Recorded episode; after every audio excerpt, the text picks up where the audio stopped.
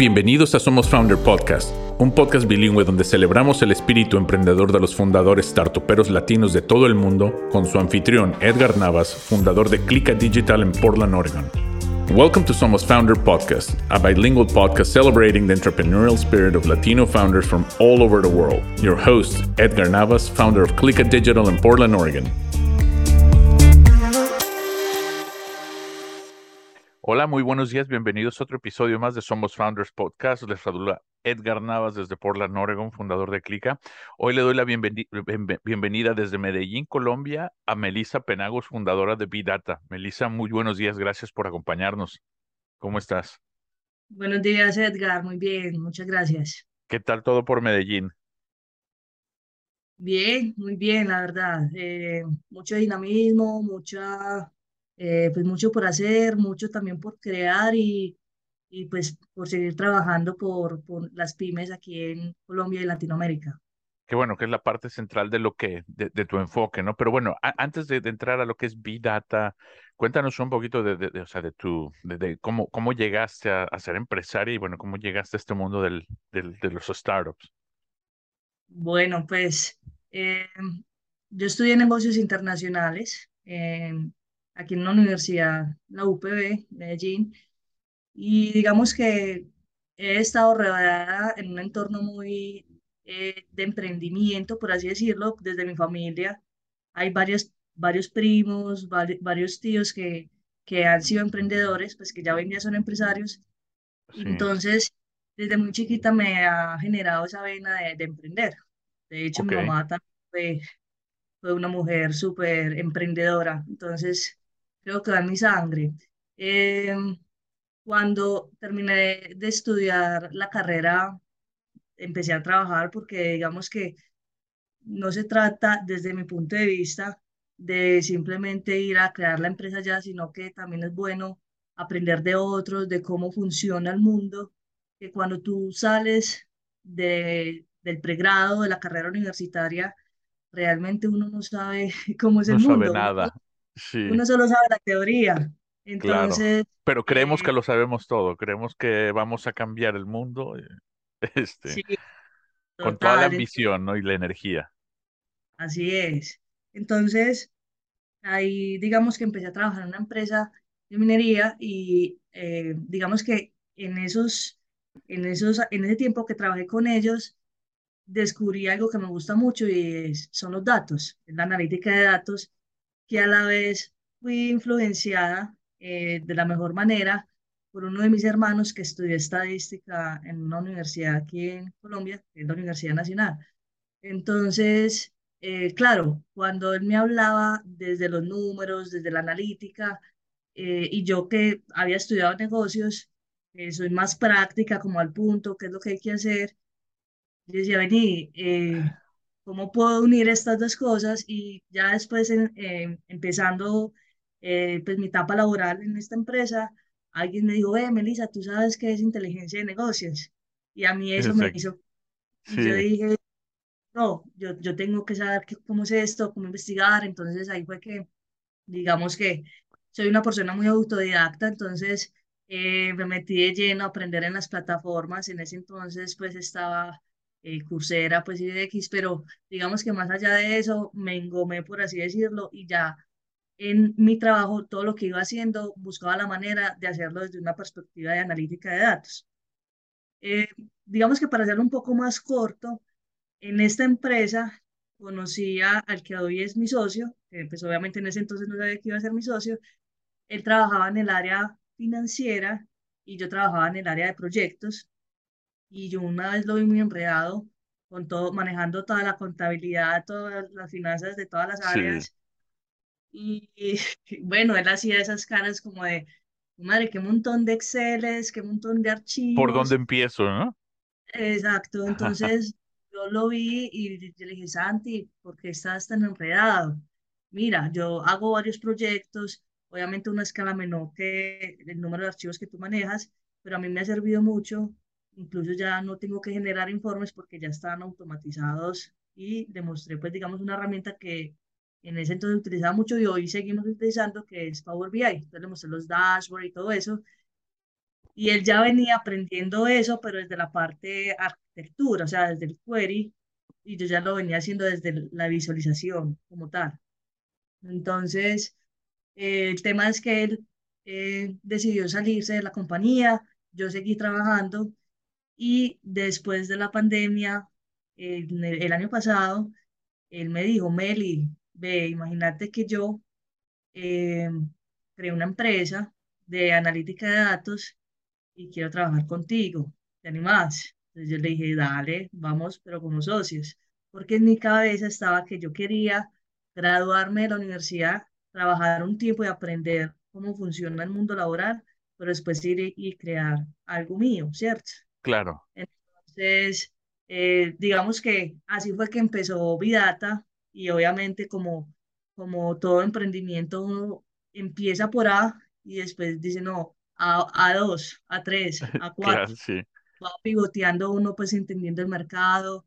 Eh, sí, esa es como un poco la historia sobre cómo llegamos a, a Vidata. Qué genio. Bueno, y, el, nombre de B-Data también a mí me, hizo mucha curiosidad porque para empezar dije, bueno, tiene algo que ver con las abejas, siendo en inglés. Este, cuéntame un poquito cómo, llegaron al, nombre.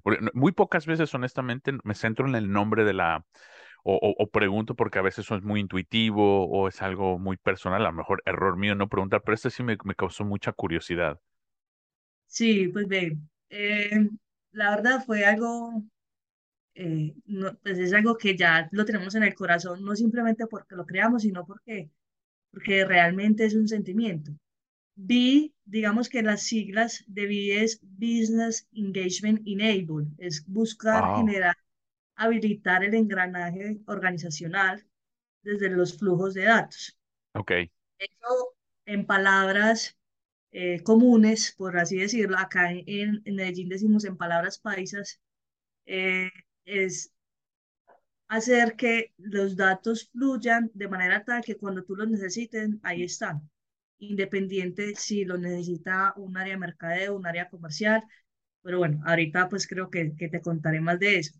sí, sí, Entonces de sí, ahí no vi, vi data. Y pues data, pues obviamente por ser un tema de datos. claro, A la vez, cuando Santiago eh, me dijo, eh, creo una empresa y quiero que trabajemos juntos, cuando él me dijo que llamaba Vidata, yo le dije, Santi, ¿tú sabes qué significa Melissa?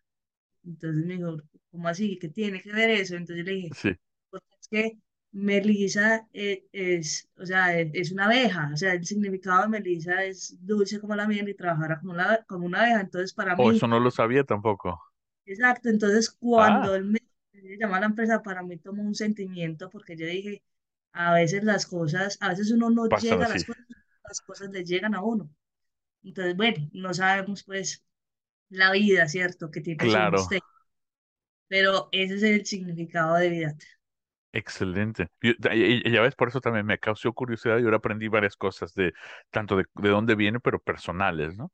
Este, Sí, que, que últimamente yo sé que, digo, los nombres vienen de, de, de los fundadores, obvio, pero muchas veces nunca, o, o más bien, la mayoría de las veces no, no me he enfocado en el nombre eh, y, y preguntar de dónde viene o cómo, cómo sale, sino solamente me, me, me enfoco por cómo viene la empresa, ¿no?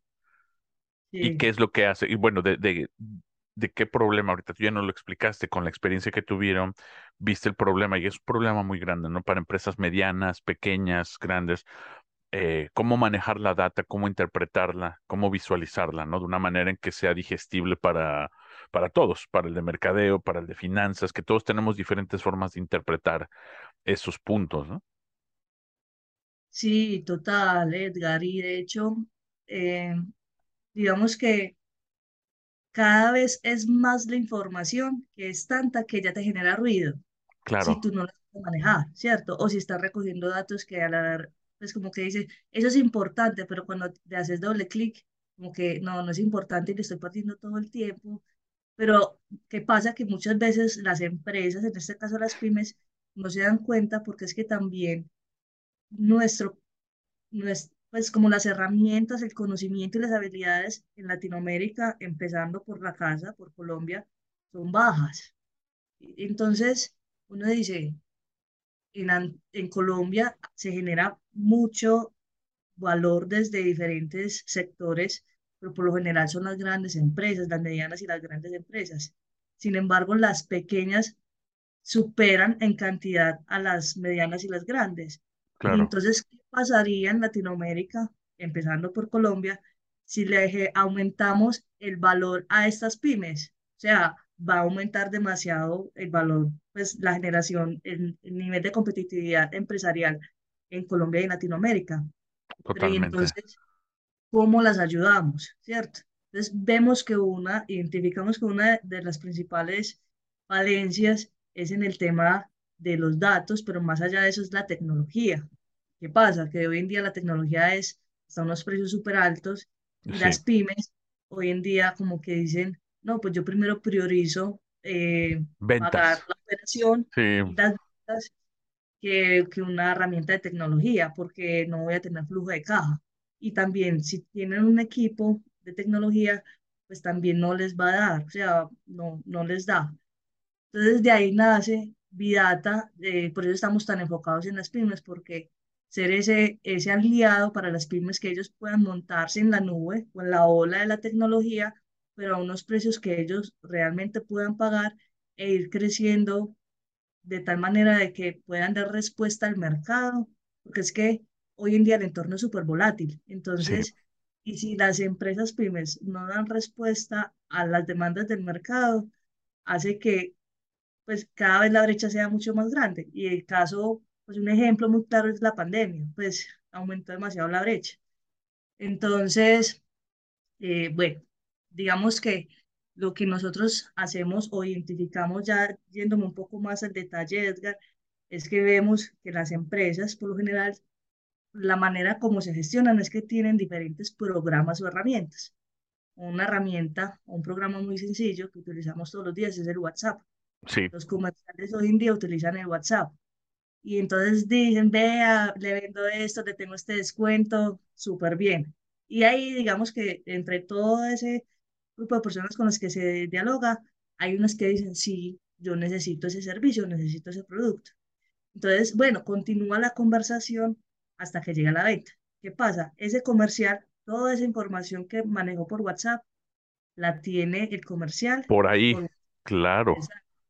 Entonces, al momento de llegar a la empresa o registrar la información, sistematizarla en la empresa, simplemente pone cliente, nuevo cliente o reventa, por así decirlo, eh, tal servicio por tal valor, pero no me está diciendo detalles del cliente que después me va a permitir a mí leer mucho mejor el mercado. Vení, es un hombre, es una mujer, eh, a qué horas me escribió, qué le interesó, qué cosas no le llaman la atención. Entonces, para nosotros lograr eso, tenemos una plataforma Data Cloud que permite conectar el, Power, el, el, el WhatsApp, perdón, el crear tu, una base de datos que te permita a ti tener tu, información o incluso conectarte con tu CRM. Hablo de una base de datos porque desde las pymes, hay pymes que no tienen CRM, que es el sistema Así es. Entonces, les decimos, no pasa nada si no tienes CRM, te ayudamos a empezar. A empezar uno, sí. Exacto, porque es que hay que crear. Hoy en día una de las mayores falencias es que no hay datos. Y no, no es que no hayan datos porque porque no hayan, sino porque no están sistematizados. No, no, si no los estamos capturando de una manera lógica, ¿no?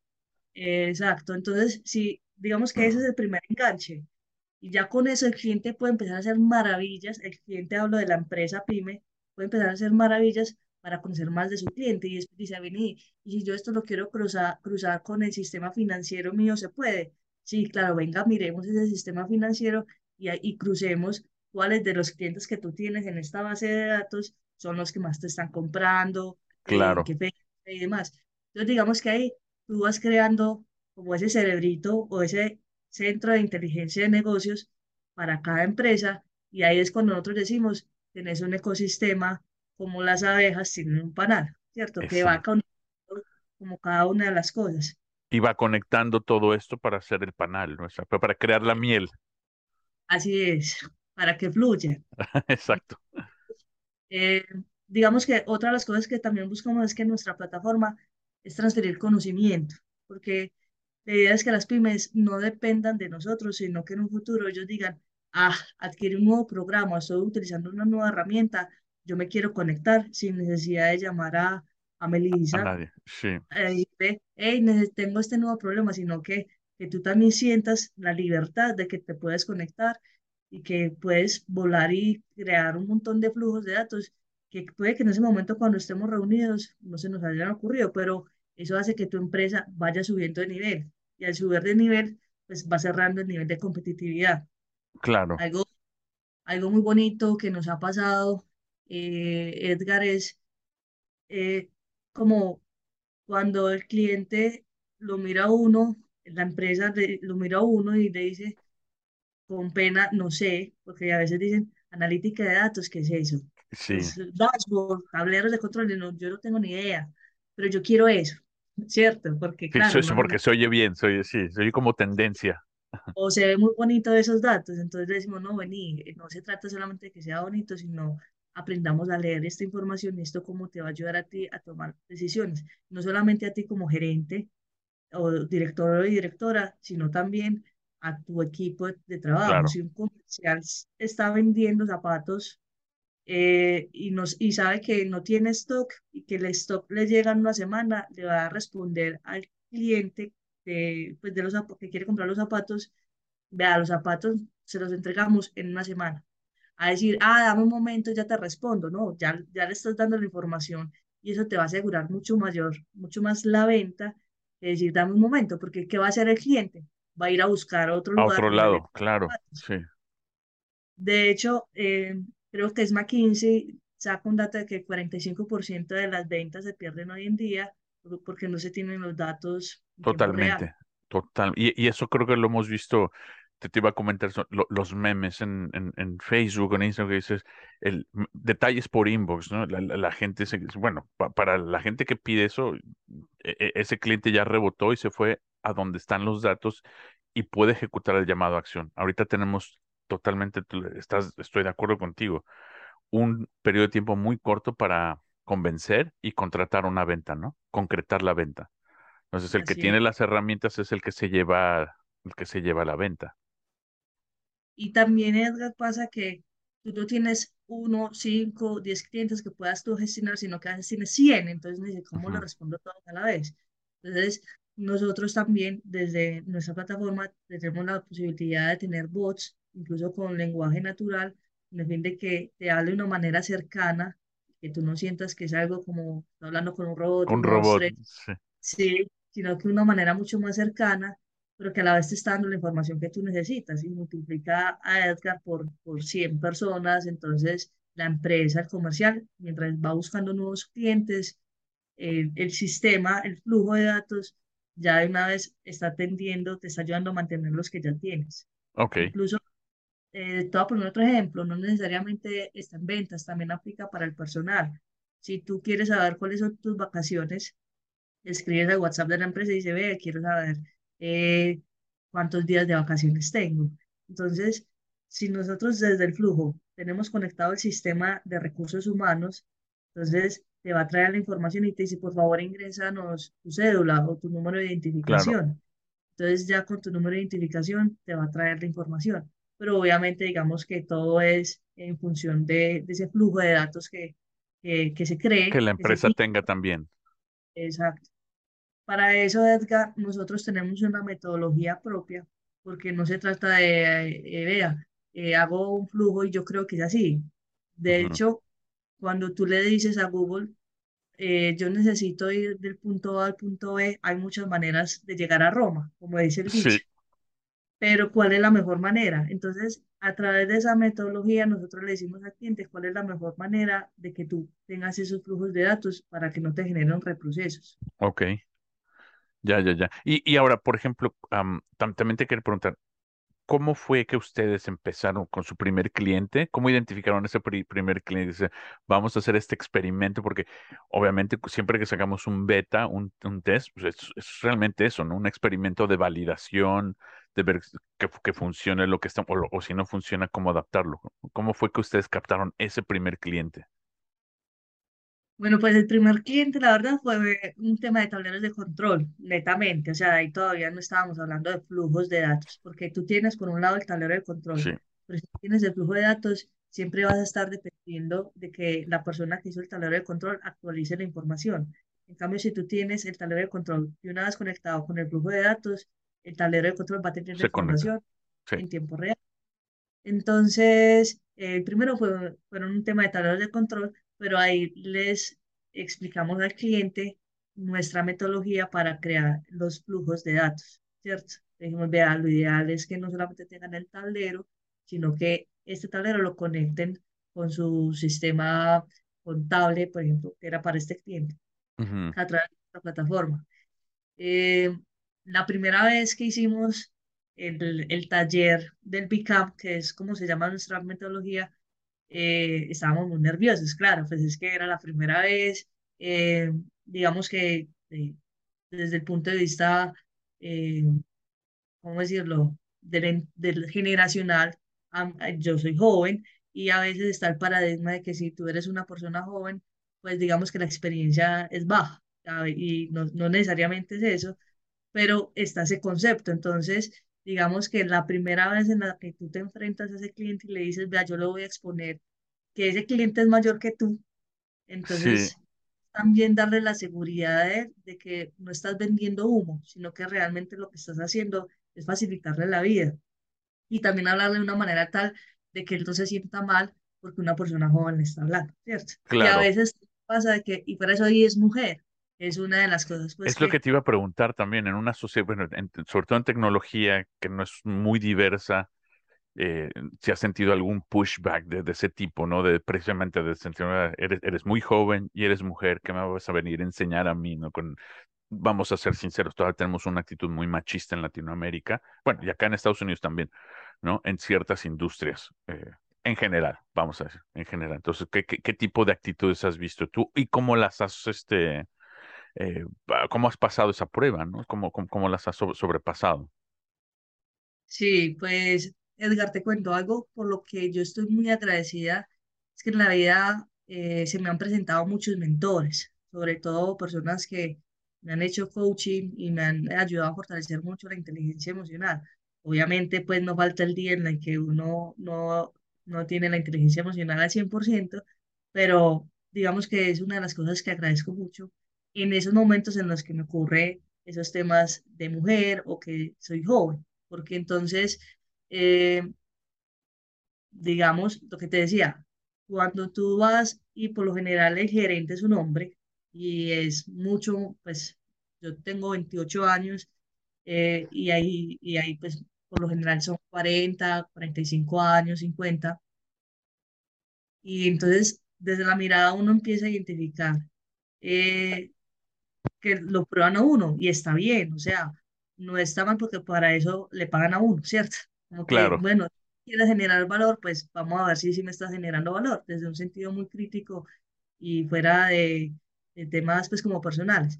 Pero entonces es también uno llegar y empezar a creérselas, em- pensando decir, no, es que yo no, por un lado no, no estoy vendiendo humo, lo que yo sé es importante para el cliente y por eso inicialmente me escuchó y ya digamos que desde el punto de vista del género es también como que buscar eh, no, no igualarse en el sentido de que no, a mí esa palabra no me gusta mucho, sino como que, hey, vení, más allá de si eres hombre o mujer, estamos aquí con un objetivo, que es que claro, queremos generar.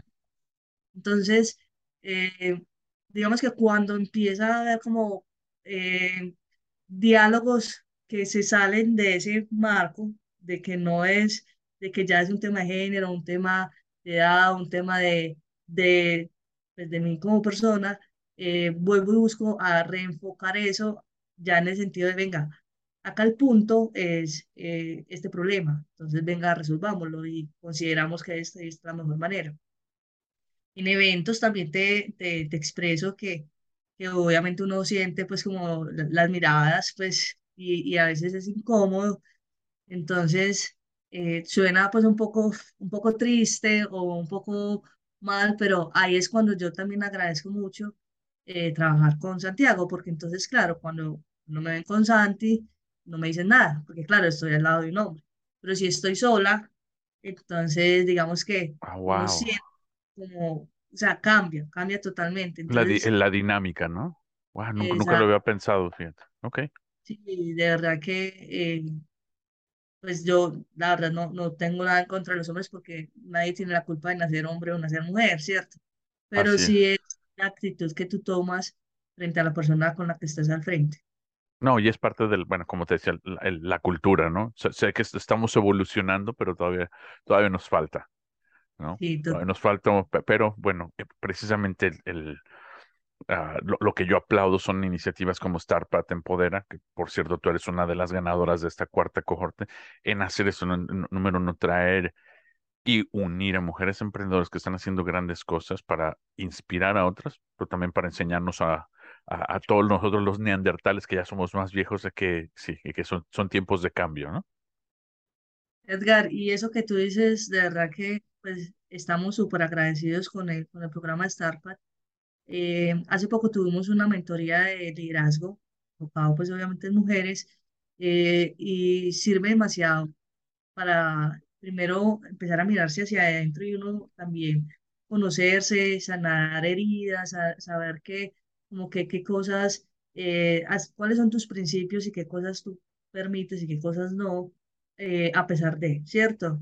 Y Sí, también te ayuda como a, a empezar a, a tener la madurez para saber cómo, cómo llegarle a, al otro ser, a la otra persona, independiente si, pues de, de su género eh, independiente de, de la edad, independiente del conocimiento. Digamos que una manera que te permite ser flexible. eh, y otra de las cosas que he identificado, que me parece genial, es que como mujeres de Starpat se ha generado un ambiente muy colaborativo. Entonces, hace poco tuvimos una, pues, un evento presencial de las 40 mujeres de Starpat, pues, de cada una las cuatro cohortes. Wow, ok. Sí, cada una en diferentes sedes. Y entonces aquí en Medellín nos encontramos varias y fue muy chévere porque hay unas que están a un nivel que uno dice, nivel Dios, súper tesas. Y, y uno dice, yo, yo estoy empezando, pero que, pues, que, que peladas tan tesas, que mujeres tan tesas, yo quiero aprender de ellas.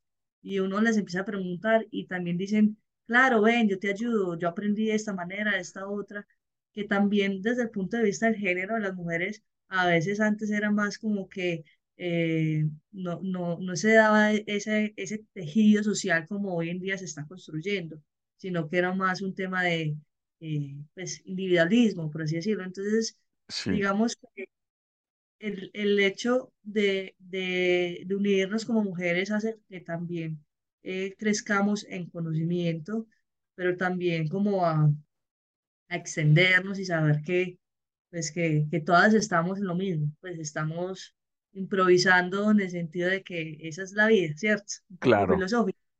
Pero, pero sí, digamos que el programa de Starpat, eh, pues a nosotros, también hablo en nombre de, de Santiago, eh, mi socio, nos ha volado mucho la cabeza porque es que eh, también los mentores que hemos tenido en el programa eh, han llegado con unas preguntas que te ayudan a ti a cuestionar y decir, no, a, a eso hay que renunciar, afilar el hacha, afilarla de tal manera que el foco. Que no sé si te pasó, Edgar, pero cuando uno empieza eh, literal, uno dice sí a todo. Entonces, vea que Exactamente, sí, sí, sí, y pum, pum, una, pum, tengo. Y claro, una manera de darle la lógica a eso dentro de lo que uno es como vidata, ¿cierto? Entonces, es también ser crítico y decir, no, esto yo no soy, esto no somos nosotros, y está bien. O sea, no es nuestro mercado, no pasa nada. Pero te totalmente. ayuda a, a enfocarte mucho. Entonces, es algo que también, pues, agradecemos mucho y que nos sirve mucho, pues, como para, eh, pues, mantener el foco y realmente evolucionar por esa línea. Sí. No, no, estoy súper de acuerdo, este, y, y eso, porque recién lo, lo platicaba yo con alguien más aquí en, en Estados Unidos, es, alguien me preguntó, un- de, de, de, todas las enseñanzas que me ha dejado ser fundador de una startup, los altibajos, eh, una de esas fue el, aprender a decirme, le dije, mira, era un americano, una cosa es muy cultural, los latinos somos de decir sí a todo.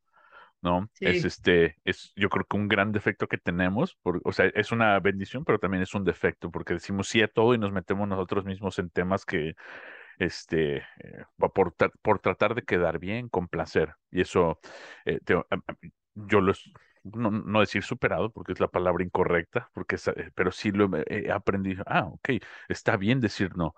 Eh, y lo ves mucho en la cultura americana, anglosajona, que el decir no no es un, un desprestigio o es, simplemente no. No quiere decir que dejemos de ser amigos o dejemos o me caes mal, a veces sí, pero es simplemente no. Y, y ese no hay que aprender porque es a lo mejor un no, no ahorita. ¿no? No es un categórico. Y nosotros creo que tenemos a pensar que es un no, se cerró la puerta para siempre. Y yo lo he visto aquí, tengo una persona que yo admiro, tiene muchísimos defectos, pero yo admiro mucho también aquí, que es alguien que realmente es de esos, como, como, como en las películas, que no toma un no. Hasta que dices sí, dices, Dios mío, este, o sea, este eh, es muy metódico y convierte ese no en un sí, y se puede tardar un, dos años, pero él no toma no por, por respuesta, ¿no? Y dice, wow, o sea, eso, hay, eso es una cualidad muy admirable, pero también hay que saber cuándo decir no y, y como tú dices, ah, para no estar este, eh, tratando de buscar por todos lados, enfocarse en lo que uno debe a este momento, es decir, otra vez, a lo mejor es no, unos van a ser sí, no categóricos, pero otros es no ahorita. Después, cuando, cuando tenga tiempo, cuando tengamos estos recursos o cuando lleguemos a este punto, entonces sí. Entonces, es, eso yo creo que una de las lecciones que también he escuchado mucho, he aprendido también el, saber, de, you know, el, saber el, cómo, cómo eh, cómo manejar tu recurso más valioso que es el tiempo.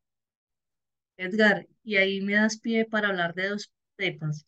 La primera es que muchas veces decimos que sí, y sobre todo desde, el, desde Latinoamérica, pues porque es un entorno que, ha estado rodeado de carencias. Entonces, si decimos que no, es como en el mindset decir, quiero seguir en esa carencia y antes quiero aprovechar a todo lo que venga para decir que sí y, y tratar de salir adelante, ¿cierto? Ese es el mindset que tenemos.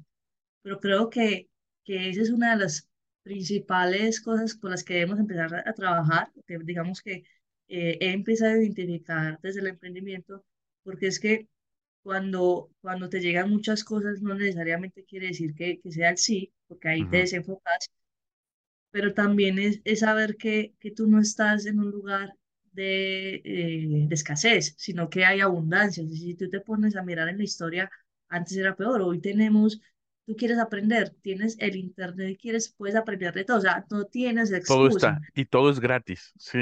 Exacto, entonces, entonces me dicen, no, pero es que tal cosa. Y ahí digamos que hablo, llego a otra, a otra parte que a mí me define mucho y que digamos que me, me conecta demasiado y es crear oportunidades.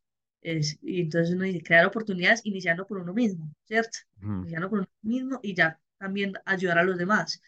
entonces uno dice, ¿y qué es la oportunidad? Pues para ti, ¿qué es la oportunidad? Hablando en términos eh, de ecuaciones, eh, lo dice Malcolm, Malcolm Gladwell en, en, su libro de Fuera de Serie, que te lo recomiendo demasiado. Él dice que la oportunidad es el valor más la iniciativa. ¿Por qué? Porque es que tú dices, no, tanteza vos, Melissa, eh, o, ustedes en Vidata que hacen tal y tal cosa. Y yo pienso, pero todos lo pueden lograr, sino que a veces nos enfocamos en otras cosas. Cuando yo digo que nos enfocamos es que la iniciativa, también conocida como la acción, sí. es, es más en el entretenimiento. No quiere decir que está mal, yo, yo también busco entretenerme y disfrutar porque es la vida, pero si la mayor parte del tiempo se va en entretenimiento, entonces realmente, ¿cuál es el valor que le estoy dando a mi vida? Exacto, no estás creando valor. Exacto, y si no tienes valor, entonces la oportunidad realmente se necesitan las dos, valor más la iniciativa o la acción. Te cuento algo, Edgar, y es que cuando yo, cuando yo iba a estudiar la carrera, yo no tenía los recursos para estudiar negocios internacionales y en mi familia digamos que eh, se podía aportar, pero hasta cierto punto, porque ya había, eh, pues el presupuesto de la familia estaba también para otros gastos, otras cosas. Sí, sí, sí. Entonces, eh, la, la, más fácil era pues estudiar una tecnología, una técnica, como se conoce, pero yo quería estudiar la, la carrera. Y yo decía, no, yo quiero estudiar la carrera. Entonces, encontré una oportunidad, encontré algo que, que me podía dar eso y era una beca en el colegio en el que yo estaba estudiando. Y tenía que volverme valiosa para que el colegio dijera a ella hay que darle la beca. Entre, entre el grupo de personas hay que darle la beca. Entonces, ya estaba ese valor, o sea, yo quería estudiar, pero entonces, ¿qué faltaba? La iniciativa, poner, ponerme las pilas, como decimos aquí, Totalmente. Para, para demostrar que yo sí era valiosa y ganarme esa beca. Y, ahí lo mismo pasa con todo, o sea, muchas veces uno le dice eh, eh, al jefe, uno dice, ah, es que yo quiero llegar a, no sé, a Turquía, pero a veces las cosas no pasan simplemente porque nosotros no damos el paso. Valoramos mucho, Claro, decimos, ah, qué rico esto, pero ¿y qué estás haciendo para lograr eso?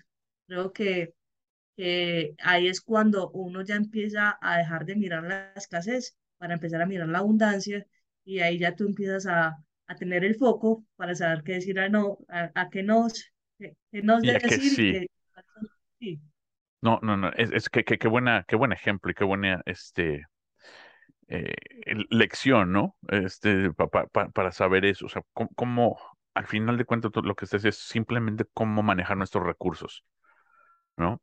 Este, cómo y, y enfocarlos, obviamente, alinearlos con nuestros objetivos, porque tienes razón, aquí también algo que he escuchado mucho de, yo ya soy más grande, como, como lo, que, tú, y, mucho, cu- cuando gente joven no- nos, nos pregunta, bueno, este, esto quiero empezar, pero no, no quiero contar mi idea.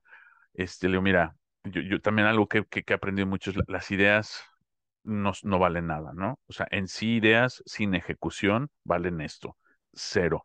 O sea, si, si, si tú no le cuentas a nadie, bueno, ¿cómo te puedo ayudar yo si no sé de qué, qué te, en qué te puedo ayudar, ¿no? eh, no, pero es que a lo mejor me pueden copiar mi idea. Mira, entonces si tu idea es fácilmente copiable o eh, eh, eh, pues que entonces también no tiene mucho valor, ¿no? Entonces es toda, es simplemente en la ejecución es donde vas a, do- do- donde tú, en, en, en el equipo, en, obviamente en el equipo, como, como en todas las startups, y si quieres llegar a que, a, a que tu idea, número uno, florezca, prospere, pues te- tienes que, tienes que soltar un poco ese concepto muy abstracto de que es mi idea y, y eso es el todo, ¿no? Y tienes razón, la idea sin, sin esa acción no tiene mucho, no tiene mucho valor. Y total, Edgar, en el sentido de que eh, tú no puedes hacer todo. O sea, Sí, necesitas gente. Estamos ya en un mundo colaborativo. O sea, no, no podemos estar pensando, no, esto, sino que entre más personas estén conectadas a una idea, mucho mejor. De hecho, pues hay, hay muchos ejemplos como Martin Luther King que, que lograron, pero porque se unieron. Entonces, el valor colectivo, y, lo que tú decías, el recurso, o sea, todos tenemos 24 horas. Si tú sí, te pones a ver, Elon Musk tiene las mismas 24 horas que tienes tú.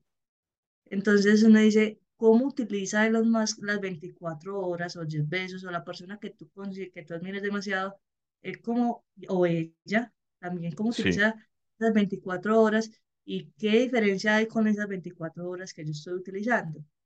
Otra de las cosas que yo he escuchado mucho es el tema de, no, es que yo quiero emprender porque yo quiero ganar mucha plata y estar llena de plata y no, o dinero y no tener sí, que preocuparme después. Pero creo que eso es más un tema visto desde la escasez, por así decirlo, porque es que el dinero llega como una consecuencia de algo que, que tú haces. Es decir, si estamos todo el tiempo buscando el dinero, pues más fácil pone invertir la plata y pues obviamente no es que sea sencillo saber en qué invertir, para claro, eso hay gente que sabe de eso, pero creo que el, el foco es, es más cuál es el propósito que tiene cada persona y en qué le va a enfocar esas 24 horas, porque eh, sí, si no dice solamente quiero hacer plata, al final, eh, hay un dicho, decimos mucho, yo tengo tres hermanos y nos decimos mucho, Ahí había una vez un hombre tan pobre, tan pobre, que lo único que tenía era plata, porque no, no, no hizo nada más. O sea, y las experiencias y qué creó y cómo contribuyó a los demás, creo que, que, que también es, es necesario esos nuevos recursos. Y al final, si tú te pones a mirar, todos comemos tres tenemos tres comidas al día. Si tú comes claro, más de tres comidas, te enfermas. Entonces también hay un límite, o sea, es saber que, vení, o sea, cuál es el afán realmente enfocarse es en, en uno mismo, mirar hacia adentro y saber esa persona que yo soy, que me he ido construyendo desde mis experiencias, las personas que han influido en mí y más, qué le puede aportar hoy a la sociedad y que a mí me gusta, ¿cierto? Así Entonces, eh, bueno, pues digamos que yo no todas me las sé, pero acá sigo aprendiendo y, y, sigo, pues digamos, cuestionándome inicialmente a mí misma y también buscando aportar, pues como a, a, a las pymes, en este caso desde Vidata.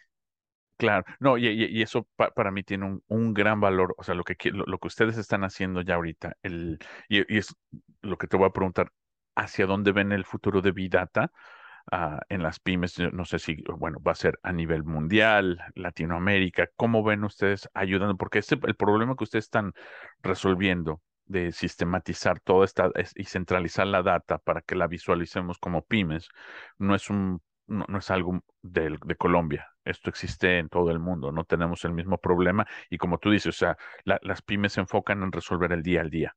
¿no? Entonces, ¿cómo, cómo, ¿cómo visualizan ustedes el futuro de Vidata, lo que, la misión que están, que me acabas de contar? Edgar B, nosotros inicialmente eh, te dije que uno empieza por el A y después se va a la 2, a 3, porque eh, nosotros decíamos, no, queremos ser startup, pero así, que estalle, así como lo hizo Facebook eh, y muchas otras startups.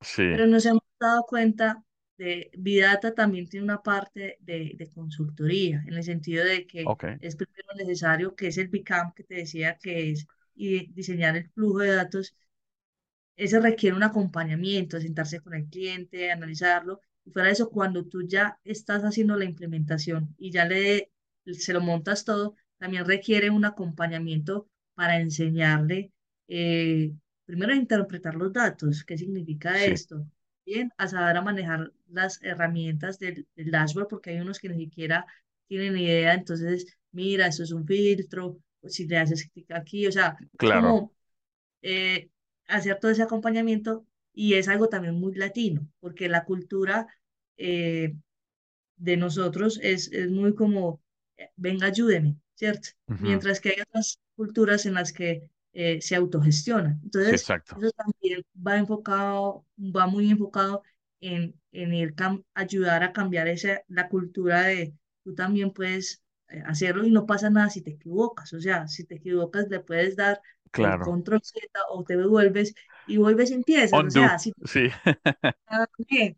Entonces, Pero eso es genial porque es parte de generar confianza, ¿no? Eh, obviamente nosotros, o sea, la gente mayor, pymes, tiene miedo a la, a, la tecnología. Eso es, es, es real, ¿no? Es intimida. La eh, creemos que es eh, que está muy más allá de nosotros y esto que ustedes están haciendo es, crear ese puente, ese vínculo para decir, no, mira, no, no muerde. Este, y si cometes un error, hay manera de muy fácil de, de borrar los errores. Ah, ah, ok, enséñame un poco. Eso es algo que tienes razón, no es parte de nuestra cultura el llevar un poquito de la mano y ya después, bueno, que quita- ponme en rueditas en el triciclo y después quítame las rueditas, ¿no?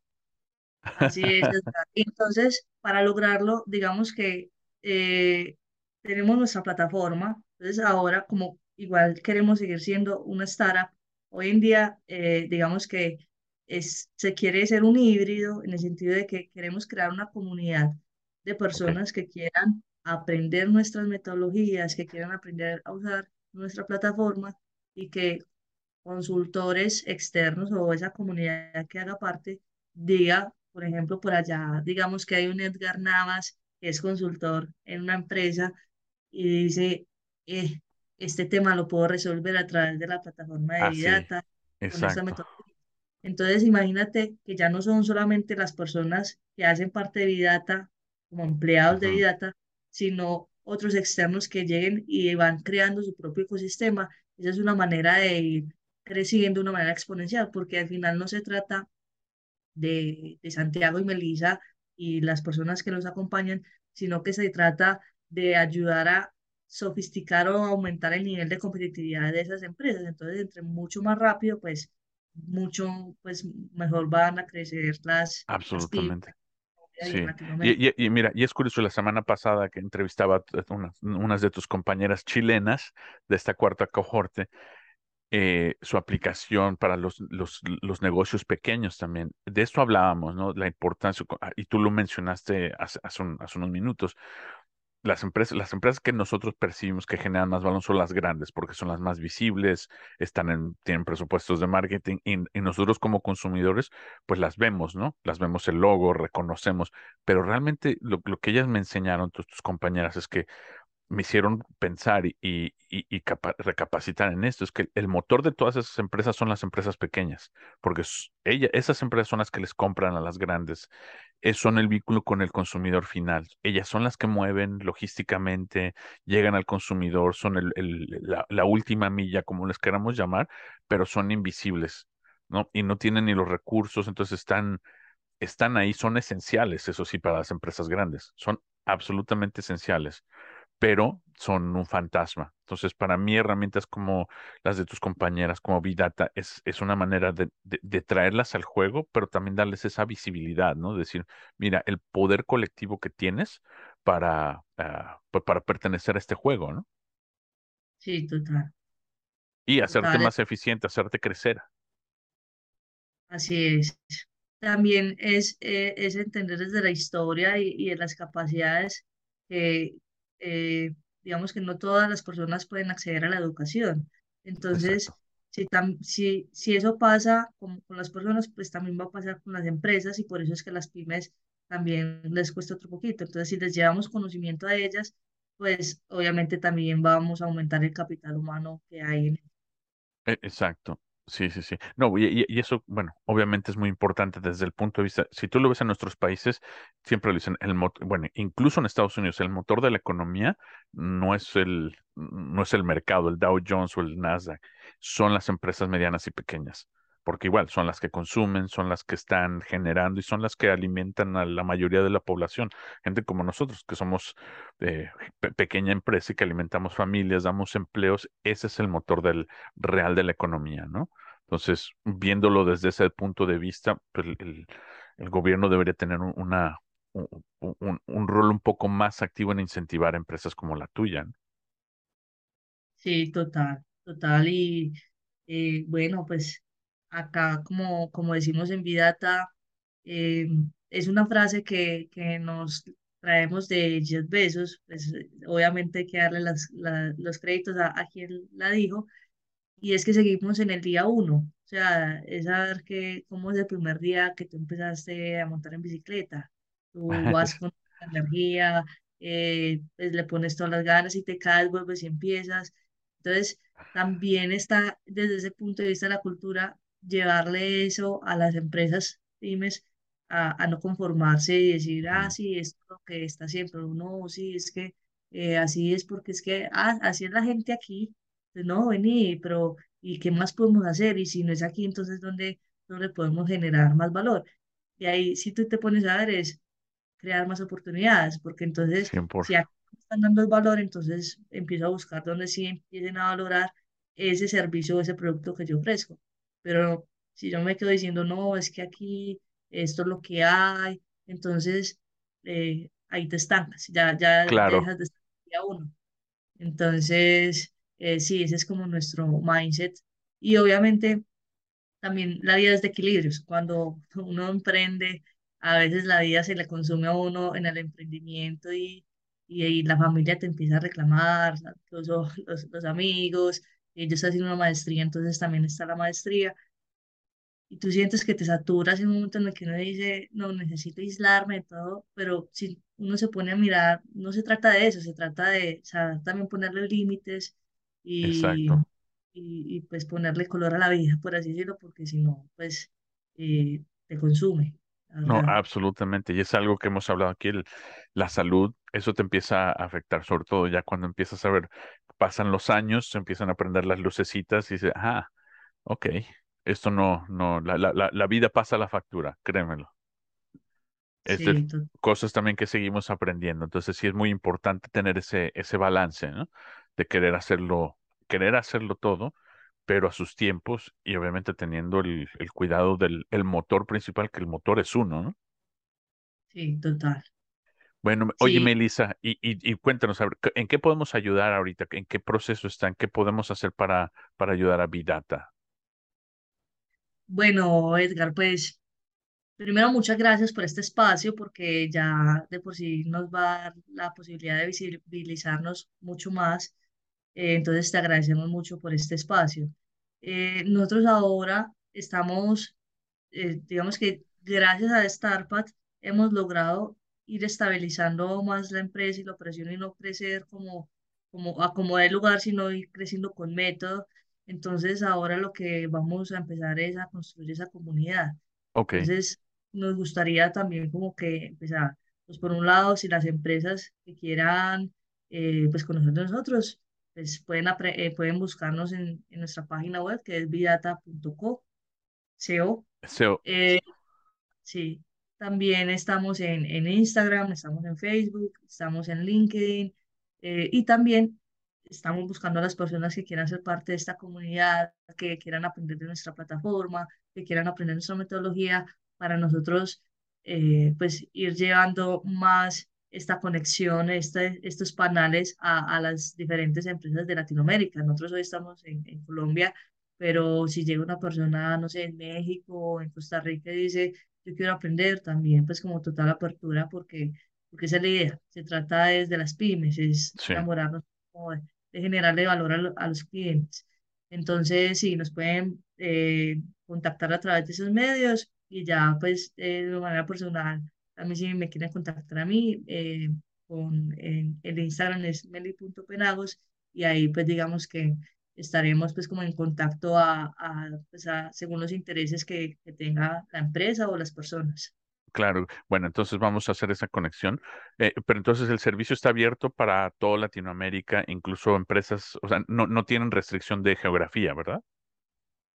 Nosotros inicialmente estamos es en Latinoamérica, porque la idea es, o sea, lo que te decía, la cultura de Latinoamérica es, ese acompañamiento. Entonces queremos empezar a a buscar, eh, a generar ese cambio de, de, mindset. No, no estoy diciendo que el que tengamos ahora no sea bueno, de hecho es, es, chévere porque nos ayuda a disfrutar la vida, pero, pero también es buscar cómo saber utilizar bien esas 24 horas, ¿cierto? Entonces, eh, sí, digamos que hoy en día estamos en, en, en, Colombia, nos queremos empezar a enfocar en, en Ecuador, en Chile, en Perú, eh, sí, en Ecuador, en Chile y en Perú. Entonces, todas las personas que quieran, igual, si no se encuentran en esa región, pues también podemos entrar en contacto, pero ese es como nuestro foco inicial. Como el foco, ok. Pues vamos a hacer eso para que la, gente que esté en estos países pues, puedan empezar a aprovechar y ayudar a, a hacer crecer a Vidata, ¿no? Muchísimas gracias, Edgar. Melissa, pues te agradezco muchísimo y como siempre te dejo el espacio para que este es, bueno, más bien, este es el espacio, se los agradezco, que regresen cuando ustedes gusten, que nos cuenten cómo les va, qué han hecho, cuando tengan algún lanzamiento, alguna nueva noticia. Este, aquí está, este espacio es totalmente para ustedes. Y bueno, espero verte muy pronto, ojalá en Colombia. Ahora, ahora que vaya a visitarlas, este, me encantaría conocerlas a, todas las, las, las, emprendedoras y emprendedores que han estado aquí en nuestro, en nuestro show. Súper, sería genial eh, conectarnos por aquí en Colombia. Bueno, pues que pasen un lindo fin de semana. Muchísimas gracias y nos vemos la próxima semana.